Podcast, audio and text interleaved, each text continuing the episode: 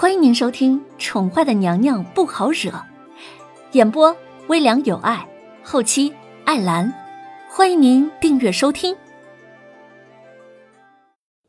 第两百一十集。凡人之身，最多也不过百年而已。那个人放弃了永生不灭的身躯，甘愿与女子共同轮回，真的值得吗？女子望着空中那忽明忽暗的星宿一眼，青眸之中闪过了一丝迷茫。不知为何，如此清冷的夜晚，她竟然会想起那个亦正亦邪、总是喜欢将她逗弄得忍无可忍的邪恶男子来。都过了那么久了，他是否已经放弃了寻找呢？齐国八王府。叶轩寒被救下之后，一直不参与朝政，成日的关在龙贤宫，守着那个女人用性命换来的小生命。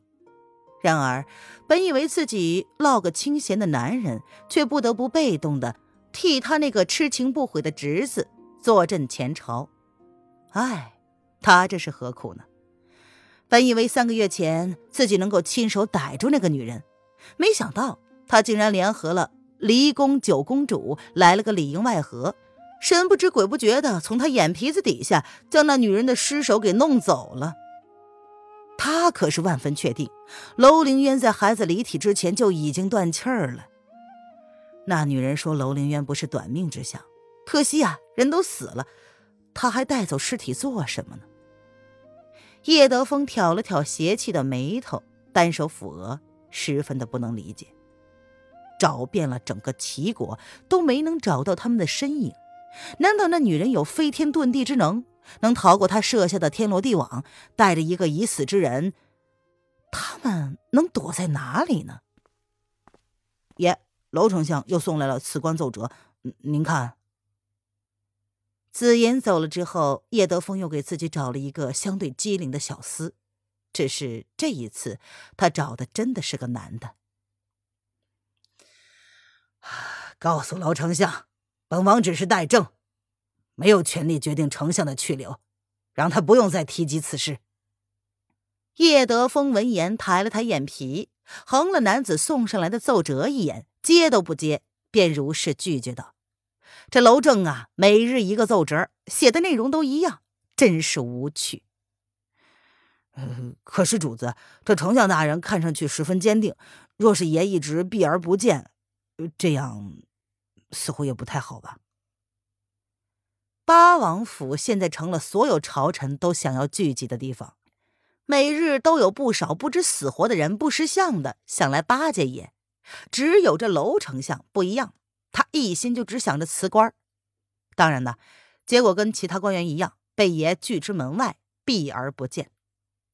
哈哈，由着他，本王倒是十分想知道。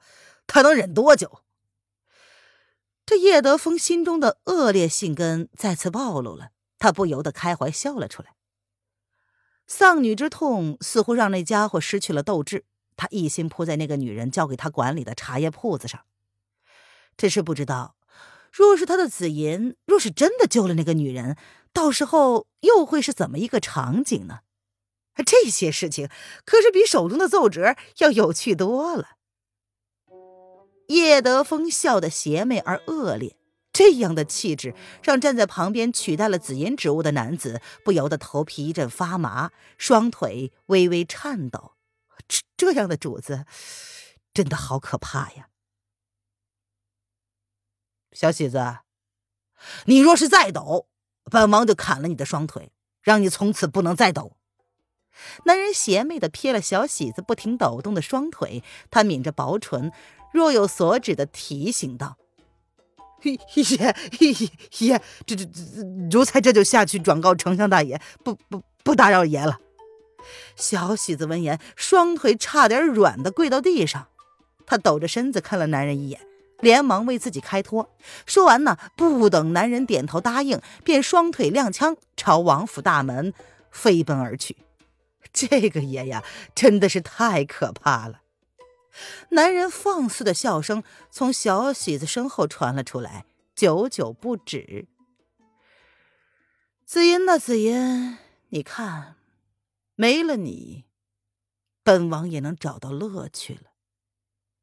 男人笑意深深，良久良久，那双深沉的眸子闪过了一抹，只有他自己才能懂得深意。龙贤宫内，原本躺着婴儿的床内，睡着香甜舒服的小脑袋突然清醒了过来。他嗷嗷大哭，婴儿的哭喊声瞬间响透了整个龙贤宫。男人第一时间就被惊醒了，他不可置信的坐起身来，身形诡异而迅速的靠近在了婴儿的床边，一双疲惫的黑眸一眨不眨的看着篮筐内那个嗷嗷哭泣的小家伙。一股不知是何的情绪瞬间侵袭了男人的胸口。他感觉自己的心因为这洪亮的哭声而重新活了过来。渊儿留给他的孩子，终于会哭了。小家伙的哭声引来了瑶儿，只见他只来得及披着一件外套就冲了进来。自从他住进龙贤宫之后。为了方便照顾小家伙，在叶轩寒的默许之下，住在了龙贤宫的隔壁。有什么风吹草动，瑶儿都能够第一时间知道。皇上怎么了？瑶儿似乎至今都没有意识到这是小家伙的第一次啼哭，只是看着叶轩寒终于有了情绪波动，不由得心中感到了些许欣慰。灵儿会哭了。叶轩寒哑着声音，他这才有了初为人父的感动。这，姚儿闻言一脸的震惊，他如同遭了雷击一般，定在了叶轩寒的身后，用一种不可思议的表情低头看着小家伙不断踢动的小腿，哭得好不欢快的样子。瑶儿的表情僵硬。仿佛这才意识到，他的小主子终于会哭了。悬了三个月的心，因为这啼哭声没有落下，反而是悬空更高了。这是一种不能确定的惊喜，让他不敢表现出任何高兴的情绪，仿佛这只是一场梦，生怕他高兴之后梦想被现实击破，醒来才知道，痴念再一次落空。他承受不住任何打击了，